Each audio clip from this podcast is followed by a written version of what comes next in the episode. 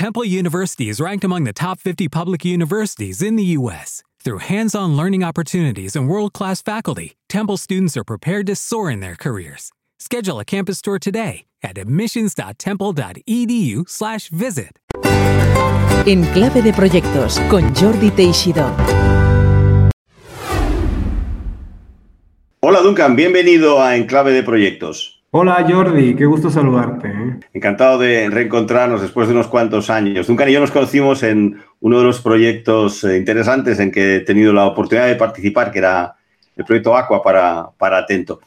Correcto. Mm, ahora mismo eh, Duncan es director, senior manager de industrialización e inteligencia operacional en BBVA, en México, Distrito Federal, y también ha lanzado recientemente una iniciativa de emprendeduría llamada Freesbeat. Así que vamos a hablar un poco de todo esto, pero como siempre antes explicamos el, background, los inicios y la evolución profesional eh, de Duncan. Duncan, me equivoco mucho si te digo que realmente con diferentes eh, empresas a veces y roles, en general te has dedicado desde tus estudios de ingeniero y eh, con posterioridad a procesos, a la mejora de procesos, al cambio, a la transformación que deriva de ahí. ¿Verdad que eso es una buena manera de resumir tu carrera?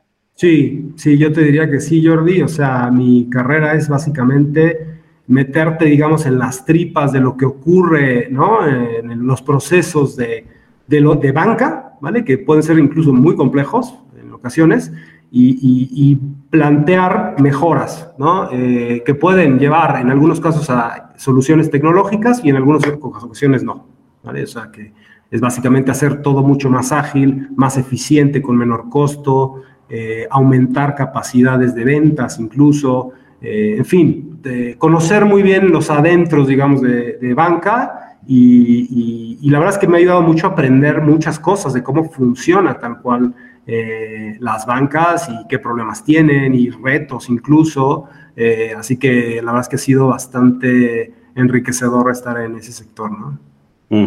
Completaste, complementaste tus estudios de ingeniero con un MBA en la IPADE Business School y luego estuviste unos cuantos años en HSBC, si no me equivoco, o el banco más grande, uno de los bancos más grandes del mundo, ¿verdad? Sí, correcto. Antes, antes justo de que nos, nos conociéramos, Jordi, estuve casi siete años en HSBC, también muy metido en este tema de, de mejora de procesos. Eh, Casi que, que la experiencia que tuvimos por ahí de, de Contact Center, yo conocía una parte de Contact Center, pero en realidad no era un especialista. Me volví un poco más conocedor del tema gracias a, a Atento, y de ahí lo que comentabas de, de la iniciativa Aqua, pero en realidad yo te diría que es un brazo, digamos, adicional a todo lo que tiene que ver con banca, ¿no? Eso es un canal, ¿no? Que es muy especializado, pero en realidad yo te diría que mi, mi core es este, eso, ¿no? Banca, ¿no? De- de- desde, desde todo, ¿no? Sí. Pues habla- hablaremos de eso también. Después de HSBC coincidió con un traslado a vivir a Madrid, desde México a Madrid. Sí. La verdad es que estoy muy contento de hablar contigo, Duncan, porque como tenemos unos cuantos oyentes en, en México, pues estoy eh, feliz de que en clave de proyectos también se escucha ya y escucharán un compatriota. Estuviste casi tres años en, en Atento, en un programa, proyecto que conozco bien, que se llamaba Aqua, que me gustaría solamente des- de- destacar, parte de como tú comentas en tu perfil, que eran 16 equipos que coordinabas en América y en Europa. Hubo muchas cosas buenas, mucha eh, positividad en aquel proyecto. No todo va bien en un proyecto, pero en general yo lo que veía era un buen ambiente. A mí me gustaría preguntarte, ¿qué recuerdas? ¿Cuál era el factor más importante del éxito que tuvo este programa, Atento Quality Assurance, que fue hasta premiado y todo? ¿Tú cuál dirías que fue el factor fundamental?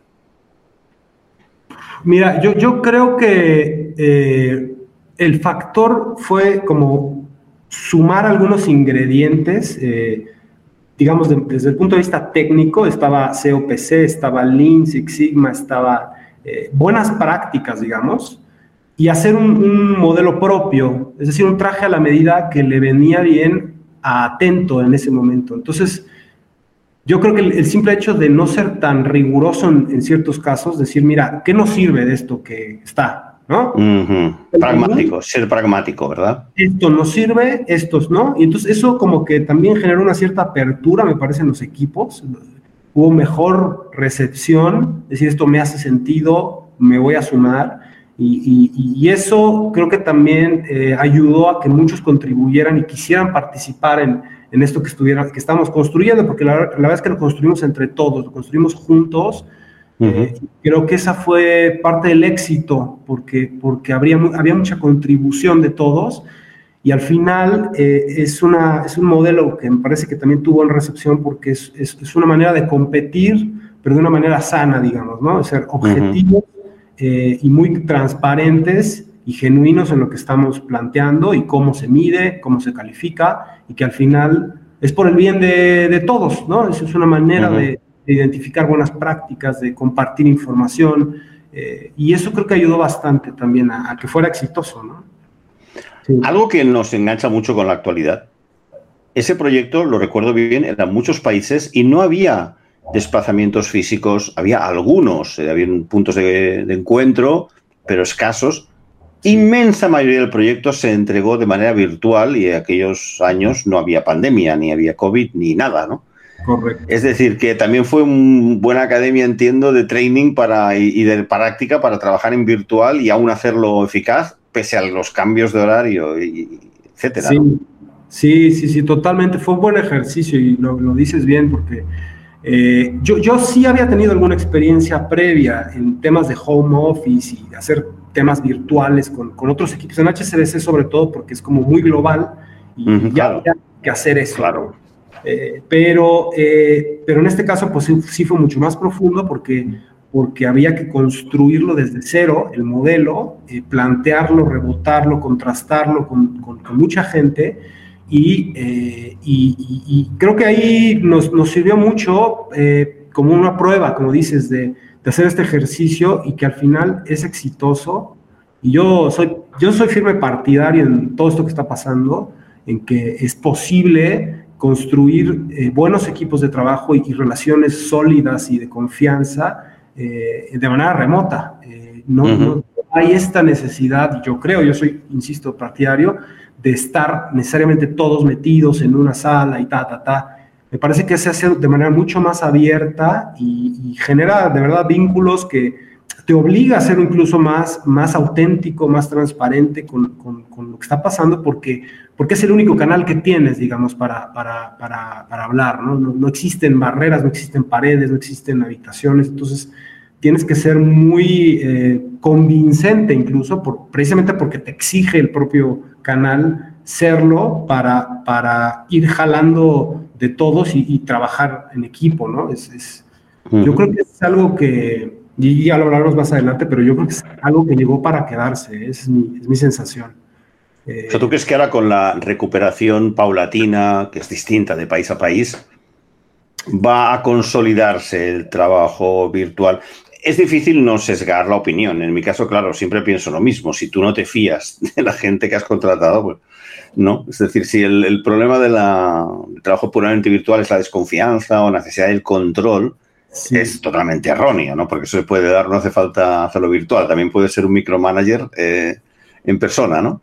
Sí. Pero tú crees que eso, ahora mismo eres optimista en ese sentido, ¿crees que este cambio va a, a, a solidificarse?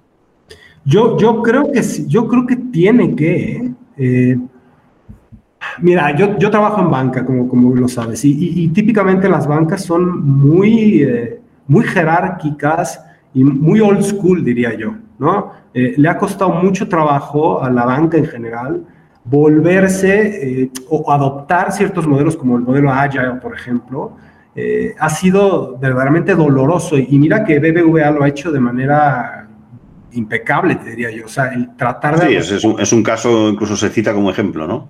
de, de, de, éxito, ¿no? Pero no deja de ser muy doloroso porque son empresas muy grandes, muy rígidas, estructuras ya como muy bien diseñadas y tal, y, y, y cuesta, ¿eh? Entonces, eh, eh, al final, por ejemplo, el, el, modelo Agile y el hecho de que, de que todos trabajen en un, en un, Scrum y en un equipo y tal, lo lo que ocurre es que, es que tienes que, que dejar que la gente haga, ¿vale? O sea, tienes que permitirle a la gente sacar la mejor versión de sí mismos y ponerlo sobre la mesa. Ese es un poco el espíritu de, de, de los scrums, ¿no? Eh, a veces con las, con las estructuras rígidas, pues no te permite, ¿ves? Siempre hay alguien ahí arriba que te dice, hey, no, que tú, que no, que tal, ya sabes. Pero el espíritu, yo creo, del, del, modelo Agile es permitir tener equipos multidisciplinarios eh, donde la gente enriquezca sus talentos y se complemente y trabajen a un ritmo que sea adecuado para ese, esa célula, digamos, ¿no? Y, y, el, el, trabajo remoto, pues la verdad es que eh, yo, yo no creo que, que, estorbe, incluso creo que en algunos casos ayuda también a que esta interacción se pueda dar de manera muy ágil, ¿no? No, es necesario que estés ahí físicamente viendo a la persona, eh, tal vez para ciertos eventos puntuales, yo, yo creo que eh, sí va a haber presencia física, tiene que haberla, porque además también diciéndolo de otro lado, eh, también es cierto que la presencia física te dice mucho, ¿no? La comunicación no verbal, eh, ¿no? Este, Estar ahí, ver los gestos, cómo se mueve, claro. es muy importante, te dice mucho de lo que está pasando. La comunicación sigue siendo importante, la parte Exacto. paralingüística o lo que va alrededor, ¿no? Tú nunca nada más lo dices, realmente todo el mundo más o menos que ha ido a hablar de Agile o de Ágil conoce que BBVA hace unos años que lo, lo adoptó. Lo dice una persona además mm, que ha estado en los procesos rigurosos, podríamos decir más típicamente predictivos o waterfall, que tú has estudiado y has trabajado cosas como Six Sigma, como Lean, como el Project Management esencial, donde todo es muy pautado, el proceso muy pautado, especialmente cuando hablamos de Six Sigma y la metodología esta de, de Mike, ¿no? Sí. Define, Measure, Analyze, Implement, Control, que es como muy estricta, muy medida, ¿no? ¿Cómo lo haces compatible eso? Porque a veces en, en Agile, Duncan, hay la sensación sí. como de que, bueno, menos, vamos a hablar, hablar, más, dialogar más y apoyarnos menos en documentos, que es uno de los principios de Ágil, ¿no? Sí. ¿Cómo, ha, ¿Cómo ha sido para ti conjugar eso? ¿Ha sido totalmente armonioso? ¿O cómo has hecho lo de, eh, digamos, hacer maridar, hacer un maridaje entre tu rigor procesal de procesos y el mundo ágil? Sí, Mira, yo, yo, te diría que mm, la esencia, la esencia se mantiene en, en, en, términos de, a ver, del método científico, digamos, ¿no? O sea, el, el, el está muy relacionado con el, con el método científico donde encuentras pues eh, unos antecedentes, haces un diagnóstico, haces hipótesis, haces pruebas piloto, bla, bla, bla, ¿no? O sea, uh -huh. esa, esa, línea uh -huh. Yo creo que en el modelo Agile se, puede mantener la, la, filosofía del método científico, es decir, primero tienes que entender la problemática, o sea, los antecedentes, hacer un diagnóstico con datos, eh, procesarlos, conocer la situación, eh, hacer hipótesis de lo que estás planteando, luego hacer pruebas piloto, que todo esto que te estoy contando también aplica en el DMAIC, sin duda, ¿no? Eh, uh -huh. pero, pero, en el Agile es mucho más, menos rígido, evidentemente. Eh, yo, yo te diría que el, el, común denominador es esa, o sea, el, el mantener esa línea de lógica para, para, para obtener resultados, digo, hacer pruebas, luego volver hacia atrás, hacer el feedback, lecciones aprendidas y luego buscar una implementación más masiva, ¿no? Eh, uh -huh. Todo esto me parece que sí es compatible con lo que Agile propone, aunque sí, evidentemente, si eres una persona muy rígida y que no, que el método y bla, bla, pues te va a costar mucho trabajo, ¿no? O sea, el, el, claro. el, eh, el, método, pues es otra vez, yo creo que es un ingrediente, una, un, un, una base que te sirve, pero hay que ser otra vez muy prácticos y muy lógicos. Y yo, en mi caso, te diría que no ha sido, la verdad, que tan complicado el adaptarlo Uh -huh. La lógica que se sigue, o al, al, menos en mis proyectos donde he estado en, en, Scrum, sigue esta lógica de entender, porque yo creo que es un tema de simplemente de, de humano, ¿ves? O sea, para poder entender un problema o resolver un problema, pues tienes que entenderlo bien, conocer de dónde viene, eh, hacia dónde quiere ir y, y, qué otras alternativas hay para, para resolverlo, ¿no? Y, incluso entra la parte creativa del, del ser humano también, de de cómo podríamos resolverlo de, de, otra manera o de otras industrias o, o de otros aprendizajes, ¿no? Y, y, yo creo que eso no, no, no, está en contraposición, simplemente es adaptar eh, una, métodos y de mañana vendrán otras cosas, ¿ves? O sea, pero, pero es tratar de seguir esta línea, lo básico, eh, y buscar que haya mucho más participación de, gente, ¿no? O sea, en, en, el me parece que es mucho más participativo, ¿no? Mucho más. Sí, Bueno, yo te digo, yo creo que en el mundo predictivo, cuando trabajas eh, con el clásico modelo de camino crítico, también lo puedes hacer participativo, ¿eh? Pero bueno, vamos un poco a tus proyectos. Mira, yo hay uno que realmente he leído en tu perfil de LinkedIn y me gustaría que nos hablaras un poco porque parece muy interesante, además con, unas cifras muy espectaculares y muy reciente. Estabas a cargo de un proyecto para digitalizar casi 4 millones de clientes, es decir, eh, que estaban acostumbrados al face to face, como comentas, es decir, a la presencial, al banking self-service a través de marketing de digital y de redes sociales. Comentas incluso, das unas cifras muy impresionantes. 13 millones de transacciones eh, se migraron de entorno presencial o físico a canales digitales, con un ahorro pues, de superior a los 100 millones de dólares. Eh, bastante impresionante. Sí. un poco más de este proyecto. ¿Cómo, ¿Cuánto duró? ¿Todo el año? ¿Fue? ¿Seis meses? ¿Cómo lo montaste? ¿Cómo lo hiciste? Yo inició el año pasado, Jordi, 2019, eh, me llaman, yo venía viniendo del área de operaciones, conociendo muy bien cómo funcionan lo que decíamos, las tripas de los cajeros, los, ¿sabes? los módulos y estas cosas, eh, me piden trabajar en un, en un, proyecto que tiene que ver con cómo hacemos que eh, los clientes o incluso usuarios, no clientes, digamos, busquen más los canales digitales o la atención eh, sin necesidad de que haya alguien más del otro lado, digamos, ¿no? Que, estés fuera de ventanilla.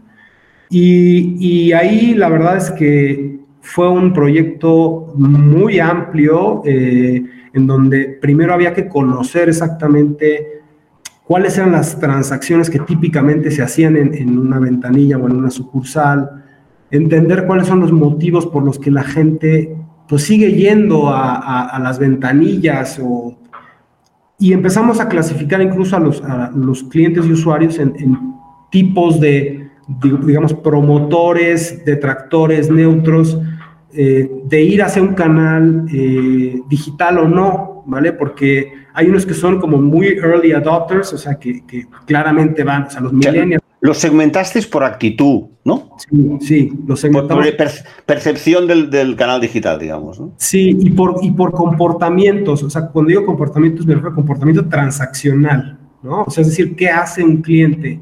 ¿Paga la luz en dónde? ¿Paga eh, su tarjeta en dónde? ¿Y cuánto paga? Y en dónde? Entonces, hubo una analítica muy importante ahí para entender dónde estaba parado cada cliente. Y luego ¿cómo lo convencemos, no? O sea, ¿qué es lo que lo motivaría a irse a un canal digital? Eh, y, lo que nos dimos cuenta, la verdad es que, digamos, habría a grandes rasgos como, como dos grandes grupos de clientes. Unos que son, te decía yo, como early adopters muy, muy receptivos al tema digital. Eh, algunos, hay algunos que están ahí como entre esos grises, ¿vale? Como que algunas cosas las hacen y otras no tanto, no tienen tanta confianza. Y hay unos que son lo que le llamamos los ventanilla lovers, ¿no? O sea, que van a ventanilla porque van a ventanilla, porque y típicamente tiene que ver hasta con temas generacionales, ¿vale? Este, de, gente que, por ejemplo... La costumbre, la costumbre. No, y jubilados, por ejemplo, que... Que, tienen tiempo, ¿no? Que tienen tiempo. Que tienen tiempo y que su rutina es salir de casa, hacer un paseo y ir al banco, es, es parte de esa rutina, ¿sabes? Entonces esos eran los más difíciles, digamos, de, de, migrar. Pobres, déjalos, ¿no? no, de verdad, incluso yo en su momento, y no, digo, aquí me, estoy adelantando mucho, planteaba que tendríamos que reconfigurar las, las sucursales, las oficinas, para que hubiera un espacio, unas salas, salones, donde hubiera tabletas y, y la gente pudiera tomar café, por ejemplo, y que hicieran sus transacciones de manera digital pero en la sucursal, quiero decir. Eh, y, luego poco a poco los van a una tableta, me explico, pero no puede ser tan violento de te empujo, no te atiendo, te cierro la ventanilla y tal, ¿no? Eh, aunque también te digo que lo tuvimos medio que hacer un poco, porque al momento de, establecer metas para los sucursales, de oye, tanto porcentaje de tus transacciones tienen que hacerse de manera digital, pues provocó un poco también que eh, en lo que le llaman el asesor digital, eh, acompañara al cliente para que se fuera a un canal digital, ¿no? Y, no, no siempre la verdad es que se hizo de manera, eh, digamos, este, muy, muy armónica, ¿no? A veces la verdad es que también les decían, oigan, no, aquí no se puede hacer transacciones, váyase a no sé dónde y tal. Y nos encontramos un poco de todo, ¿no? O sea, que eso fue parte del, ejercicio de aprendizaje, ¿no? Eh, ahora me, me, ponía a pensar justo cuando vino la pandemia, que tuvimos que cerrar oficinas, en donde ya el cliente y usuario se vio obligado a irse a canal digital, ¿ves? Porque ya simplemente no había la opción de salir a hacer un paseo y tal. Y eso fue tremendo, ¿eh? Para mucha gente fue de verdad oye, yo no sé cómo hacerlo. Y entonces se desbordaron los contact centers, eh, se desbordaron las atenciones, tal, para tratar de buscar una solución. Eh, y también te digo que dentro de todo lo malo que tuvo esta pandemia, sí obligó a mucha gente a cambiar a un canal digital. Eh, y ahora, incluso te lo digo, mis padres, por ejemplo, nunca lo hacían y ahora ya están convencidos de que la mejor manera es hacerlo a través de un digital, ¿no? Pero ese cambio no es tan rápido, ¿ves? Costó y sigue costando, ¿no? La pandemia me parece incluso eh, incentiva este, ¿no? Incentiva el uso de, canales digitales, ¿no? Porque, los bancos no, no, tienen remedio. yo recuerdo en esto una frase que te, que no sé si te la comenté en su día o que tú la, la conocerás yo recuerdo cuando fui a Nueva York y me compré uno de esos libros que dices, compras libros, eh, mira, Bill Gates, ¿eh? que se llama The Road Ahead, que aún no tengo, ¿no? Y ya sabes que últimamente está muy cotizado como futurista porque dijo la pandemia y todo esto. Pero recuerdo que hizo una frase que caló y que es tremenda, que dice, banking is essential for business, ¿no? La banca es esencial para el negocio. Banks are not. Banks are not.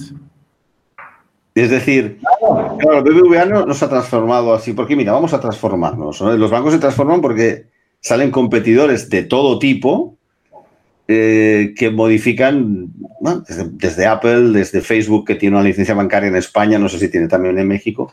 Pero claro, es aquello que dices, bueno, o reacciono y hago otro totalmente distinta experiencia con clientes, o es que me voy a quedar sin clientes, o al menos va a perder una cuota de mercado muy amplia. Por tanto, es una transformación, antes se ve desde fuera, como tú dices, uy, te cierran la sucursal, sí, pero es que los jóvenes ahora transaccionan desde el móvil, transfieren dinero eh, desde aplicaciones eh, peer-to-peer. y eso, eso lo que está es creando una, una, alternativa bancaria. Por tanto, los bancos tienen que transformarse en otra cosa. Estas sucursales que comentas, Duncan, de hecho, ya hace tiempo, ya en los años 90 en Nueva York había una empresa no recuerdo cómo se llama ahora, pero hacían, eh, cambiaban sucursales bancarias, ¿no? Y una cosa es que decían es que las sucursales bancarias son aburridas, no eh, hacen agradable la, experiencia al cliente, y ponían como ejemplo pues la tienda de Nike de la Quinta Avenida de Nueva York versus pues cualquier sucursal bancaria, ¿no? Por tanto, lo que tú dices, yo creo que se está dando. Yo estoy viendo sucursales por aquí de alguna entidad financiera que ya son como lounges, ¿eh? para sentarse y tener una conversación y hacerlo, ¿no? Buscar esa parte social al mismo tiempo que, se puede, como tú dices, usando tabletas pasar a la digital. ¿no? Las, las cifras fueron, son muy, muy impresionantes. Es decir, que supongo que este proyecto va a tener fases 2 y fases 3, ¿no? Es decir, que habéis digitalizado no sé cuántas, pero esto no acaba, ¿verdad? Este proyecto va a seguir, ¿verdad? Continúa, yo, yo ya no a cargo de específicamente del proyecto, eh, pero, pero sí continúa evidentemente, o sea, sigue siendo, a ver, lo que me tocó hacer es un poco como poner las reglas de cómo se debería de hacer o hacer alguna sugerencia de cómo hacerlo, ponerlo a andar y luego se convierte ya en el business as usual, me explico, o sea, eso tendría que continuar, esta migración de clientes o transacciones tiene que continuar, o sea, no hay, no hay más alternativa, como dices, los bancos simplemente se han transformado porque no les queda de otra, o sea, es que lo tienen que hacer porque no hay más, ¿no? Eh, y, sin duda continúa, ¿no? Es, además es muy rentable, está comprobado que los clientes que son digitales tienen mejor índice de ventas, además, tiene, es más fácil hacer un clic eh, ya cuando estás en tu app y comprar un producto, extender tu línea de crédito, eh, lo que tú me digas, ¿vale? Es, es mucho más ya que estás dentro, mejorar el índice de ventas. Y entonces, por ese lado también, eh, el banco se tiene que estar obligando a hacer la transformación, ¿no? Eh, sin duda, eso va a continuar, sin duda, te digo, a mí me tocó lanzarlo, ordenarlo y luego entregarlo, digamos, para que se convierta en parte del business as usual. Y se vaya haciendo operativamente. Vamos a cambiar de, de eterno y me gustaría que nos hablaras de este proyecto personal denominado Frisbit, que acabas de lanzar, creo con algunos socios. Sí. Y que nos explicaras por qué surgió esta idea y qué es lo que intentáis hacer. Sí, mira, eh, un poco también por, por estar precisamente en, las tripas, digamos, y fierros de los bancos, me doy cuenta que hay muchas oportunidades, sobre todo en las eh, transferencias internacionales, ¿vale? Eh, el, hacer una transferencia internacional típicamente es muy difícil, muy eh, opaco, no sabes qué, qué, pasa, no sabes cuánto va a llegar, no sabes cuándo va a llegar, las comisiones también no se conocen bien, los tipos de cambio, todo está como muy oculto y, y, lo, que, lo que pensamos nosotros es eh, que hay un grupo de personas que hoy en día, hoy en día, hacen intercambio de moneda de manera, digamos, autónoma, es decir, si yo te contacto a ti, Jordi, oye, que quiero pesos mexicanos. ¿Tienes euros? Sí. Bueno, ¿en cuánto me los das? Pues tanto, ya está. Sin necesidad de hacer una transferencia o de, o de tener un, tercero, un banco, que te cobra comisiones, que te hace todas estas cosas. ¿Me explico? Entonces, lo que estamos planteando justo tiene que ver con hacer una, digamos, como red social, una plataforma que permita poner en contacto a todos los interesados de un lado y de otro lado de la moneda para que puedan hacer este intercambio de, de manera directa, eh, solo a través de la plataforma, ¿vale? Eh, y, en eso estamos, ¿no? O sea, todavía yo te diría, eh, construyendo el modelo de negocio, sí pensamos que, deberíamos de cobrar tal vez alguna comisión por el servicio y tal, pero la verdad es que originalmente el FreezeBit, Frisbee tiene un origen que tiene que ver con el juego, que es aventar y lanzar y tal. Te lanzo y tú me lanzas, ¿vale? Es como, por ahí va un poco la idea, pero free también va de, gratis, ¿ves? El, modelo, lo que queremos plantear es que eventualmente tú puedas entrar a esta plataforma, hacer el intercambio de tu moneda con otro del otro lado del mundo o donde tú me digas, y que sea gratis, que no te cobre ninguna comisión, ¿vale? Ese sería el ideal. Todavía yo te diría, estamos en ese proceso de cómo podríamos obtener eh, algún tipo de, negocio a partir de ello, pero eh, la idea es esa, la idea original es cómo hago mucho más fácil el intercambio de moneda para gente común y corriente que, que quiere un tipo de moneda sin tener que entrar en este circuito que es súper complejo, súper turbio y nadie entiende cómo funciona y además súper ineficiente porque no, nunca sabes si va a llegar o no va a llegar y a veces incluso te hacen devoluciones de dinero ya cobrándote la comisión y el tipo de cambio y todas estas historias y es un verdadero dolor, dolor de cabeza. ¿no? Lo, que tratamos de hacer con esta plataforma es simplemente asegurar que una parte y la otra ya hayan entregado su dinero y hacer el, swap de manera directa a través de una app. Esa es un poco la, la idea. ¿no? Usando el ejemplo que decías, es decir, yo te vendo a ti un servicio y te digo, mira, estos son 100 euros este servicio. Claro, tú estás en México con pesos. Tú me transferirías a mí pesos y yo me tendría un monedero mío en pesos. No sé si revelas secretos diciéndome cómo lo haríais, pero ¿qué me obligarías a mí tener una especie de monedero en pesos personal? Sí, es un punto, ahí, la verdad que no voy a entrar en ese nivel de detalle. Vale, vale. Y... Pero lo que sí te puedo decir es que en este modelo de negocios no hay una transferencia internacional. ¿vale? Esa es la, la gran magia de, de este modelo. El dinero no cruza las fronteras, se mantiene en el país de origen y destino y lo único que cruza es el acuerdo entre las personas. Y, y lo que hacemos es, es hacer mucho más eficiente porque el, dinero se mantiene en ese país, es decir, mis pesos se quedan de este lado, y, pero ahora son tuyos, ¿me explico? Y ahora tú los usas para un cierto fin. Y los euros tuyos ahora son míos y ahora yo los uso para un cierto fin.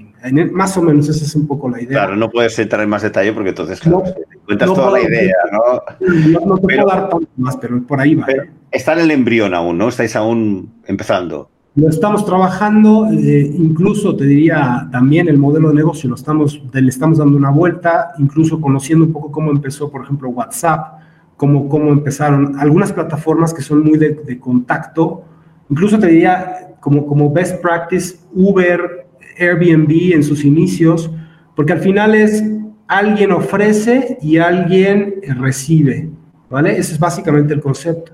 Solo que unos ofrecen un coche y otros, o sea, quieren un viaje y otros entregan un viaje.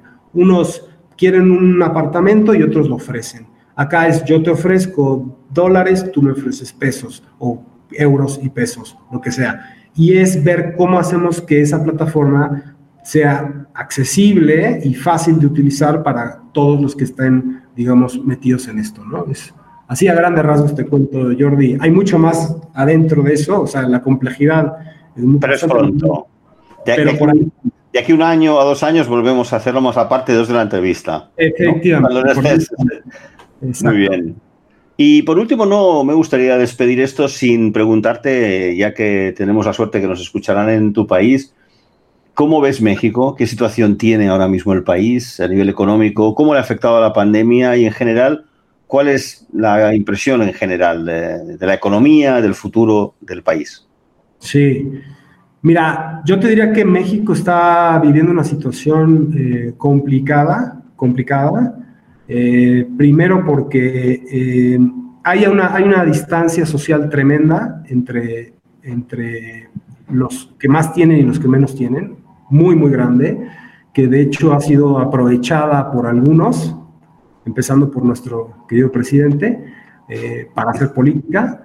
Y eso, digamos, no ha ayudado mucho a, cerrar esa brecha, ¿no? Al final, eh, yo habiendo vivido en otros países, en, Madrid y en, Londres, eh, sé que al final la, la, clase media es la que hace la mayoría, ¿no? En este, en este caso en México la base es de gente de muy, muy bajos recursos que no tiene acceso a muchas cosas, información y tal. insisto, es, es un problema estructural que lleva ya muchos años y, se está recrudeciendo. Se está recrudeciendo con el gobierno y con, eh, y con la pandemia incluso, ¿ves? En, en, la manipulación de la información, de, hablando, empezando por el número de casos que hay o no hay, pues es totalmente truqueado, ¿no? Está totalmente truqueado y, la gente que no sabe, pues no sabe que hay mucha gente que está siendo infectada y que se está muriendo y no llegan y estas cosas. Esto es, difícil, aunque también te digo que es un país que tiene un grupo, es, el mexicano en general es muy, es muy luchón, es, muy a pesar de eh, salir adelante, ¿vale? Y, hablando, te estoy hablando desde, desde los que migran a, los Estados Unidos, que se buscan la vida y lo hacen por su familia y tal. Los empresarios en México, hay una, hay una empresa muy fuerte en México también, que de hecho se están uniendo ahora y dándose cuenta de que tienen que, dado que el gobierno no está haciendo lo suyo, pues tienen que ayudarse entre ellos también para, para buscarse la vida, ¿no? Entonces, yo creo que esa, ahí, por ahí puede ir mejorando la situación de México en la medida en que las empresas, los particulares, porque hay muchas micro, medianas empresas, algunas grandes también, que son muy, muy grandes, eh, que se tienen que ir ayudando. Las empresas, la empresa tiene que ser un, factor súper importante para generar empleo, para generar riqueza eh, y para sacar adelante a, la situación de este país, ¿no? y tratar de reducir esa brecha eh, que es enorme entre los que más y los que menos tienen. ¿no? Esto que comentas es común al mundo entero y está siendo difícil el dirimir dónde está el punto de equilibrio. Cualquiera que hable de mayor solidaridad o mayor reparto enseguida se le tacha de comunista. Se parece que o eres comunista o eres... Eh, y luego eh, está muy de moda el hablar de qué tipo de capitalismo es este que ahora mismo está concentrando en un oligopolio, eh, en muy pocos, el poder y por tanto la, definición de precios. Si hablamos de la energía, las telecomunicaciones e incluso bienes de primera necesidad. ¿no? Es decir, más empresas, más trabajadores, más generación de riqueza. ¿no? Llámale clase media o no. ¿no? Creo que en esos hay muchos que estamos de acuerdo, pero Claro, eso al final son los políticos, como tú comentabas, ¿no? Duncan, que tendrían que dar ese paso. ¿Cuándo son las elecciones en México? ¿Va a haber un cambio ahí o no? Mira, fueron en 2018, viene un refrendo en 2021, pero bueno, duran seis años, entonces en realidad el, sexenio es hasta el 2024, ¿no? Ajá. En fin, estamos, estamos entrando a la mitad, digamos, del, sexenio, de los seis años. Eh, creo que afortunadamente, y no tanto, mucha gente ya se ha dado cuenta de que posiblemente la, la, elección de haber ido por este, esta persona, eh, Andrés Manuel, no es la mejor. Hay unos que lo siguen defendiendo a muerte, ¿no? En plan, este, como el Mesías, pero, pero yo te diría que poco a poco la gente empieza a darse cuenta de lo que está pasando y que al final estamos un poco solos, diría yo. Tenemos que buscarnos la vida como individuos, como, como personas y como pequeños grupos sociales. Yo, yo empiezo a ver algunos comportamientos ahora con la pandemia de, de emprendeduría, o sea, de gente que se da cuenta de que la manera de generar negocio es a través de contactos en pequeñas comunidades, entregando, en, ¿sabes? O sea, tratando de ayudarse entre ellos poco a poco, porque todos más o menos estamos en esta misma situación. Entonces, eso está provocando como que se, se, pulverice un poquito más esa, esa generación en pequeños grupos. Yo, yo hablo que, que, se van a convertir como en pequeñas tribus, van a haber más tribus. Eh, porque no te queda más, ¿ves? O sea, tienes que generar y buscarte la vida. Y, yo he visto mucho, mucho emprendeduría ahora con la, pandemia. ¿eh? Veo que poco a poco la gente, pues poco por necesidad, está buscando eh, otras alternativas, ¿no? A la tradicional, a buscar empleo y estas cosas, sino vender cosas, o sea, a tu gente, ¿a quién? Al más cercano, a tus friends and family, ¿ves? Y, empezar por ahí, empezar por ahí. Eh, luego, ¿cómo, se va a ir desarrollando esto? No, no lo tengo muy claro. Eh, no lo sé. Incluso te diría, ahora con lo del home office, mucha gente ha salido de las grandes ciudades también, eh, incluyéndome a mí. Yo ya no estoy en Ciudad de México, por cierto. No me digas, había asumido que estabas en DF. Sí, estoy, pero me acabo de mudar hace nada, la semana pasada. Estoy muy cerca de Ciudad de México, se llama Puebla. Y, ah, sí, claro. Un equipo de fútbol ahí famoso. Sí, Puebla, por supuesto. Estoy, estoy cerca, a dos horas, pero justo aprovechando la situación del home office, estar cerca de la ciudad, pero no necesariamente ahí metido, y darle un poco más de calidad de vida también a la familia, porque es, claro, mucho más barato todo. Eh, puedo, eh, tengo ahora dos hijas, entonces, pues tengo que buscar otras maneras de dar lo que a lo mejor en la ciudad no puedo y esta es la manera de hacerlo, son oportunidades también que se abren con el tema del home office. ¿no? ¿Es más seguro que DF? Es más seguro, eh, es más barato, hay mejor calidad de vida. Eh, y sí, ya veremos cómo se va regresando a la nueva normalidad, de que eso todavía no se tiene muy claro. ¿eh? Si voy a tener que ir, por ejemplo, una o dos veces por semana a la ciudad y tal, bueno, pues se hace y ya está, pero en el Inter, eh, tratar de estar cerca de la familia, que también creo que eso es parte de lo bueno que ha traído eh, esto de, la pandemia y de ayudarse entre, entre todos, insisto, hacer pequeñas comunidades y tribus y vamos a ver cómo se va desarrollando todo esto. ¿no? Muy bien. Pues muchísimas gracias, Duncan. Ha sido maravilloso reencontrarnos y espero que pronto podamos hacer la segunda parte de esta conversación.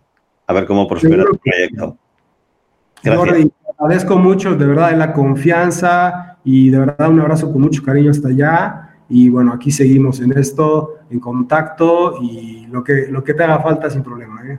Muchísimas gracias. Un abrazo para ti y para todos los mexicanos seguidores de Enclave de Proyectos. Gracias, Duncan. Buenísimo. Gracias, Jordi.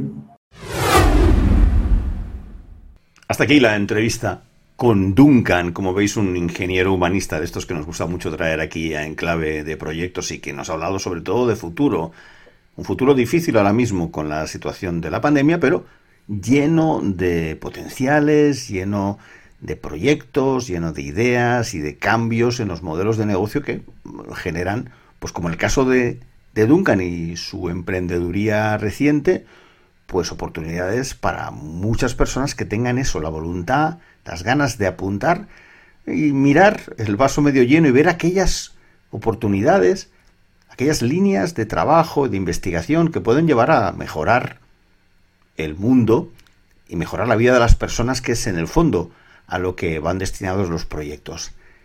Soy Jordi Teixidó y como siempre te pido por favor que te suscribas y que también nos dejes algún comentario, alguna pregunta, sugerencia en enclavedeproyectos.com, todo seguido, enclavedeproyectos.com. Nos encantará conocernos y así pues ir configurando también los contenidos del futuro y hacia dónde va este espacio que ha nacido hace unos meses pues con toda la ilusión en plena crisis, pero con toda la ilusión para acompañarte, traerte valor, y que aprendas pues, de las experiencias de esas personas que de todos los sectores y con diferentes niveles de, de responsabilidad, pues han transformado en proyectos aquello que querían conseguir.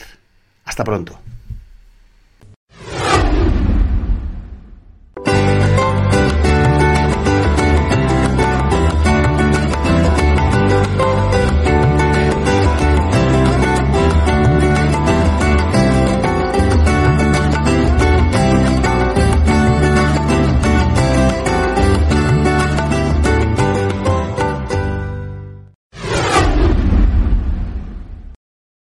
For the ones who work hard to ensure their crew can always go the extra mile, and the ones who get in early so everyone can go home on time, there's Granger, offering professional grade supplies backed by product experts so you can quickly and easily find what you need.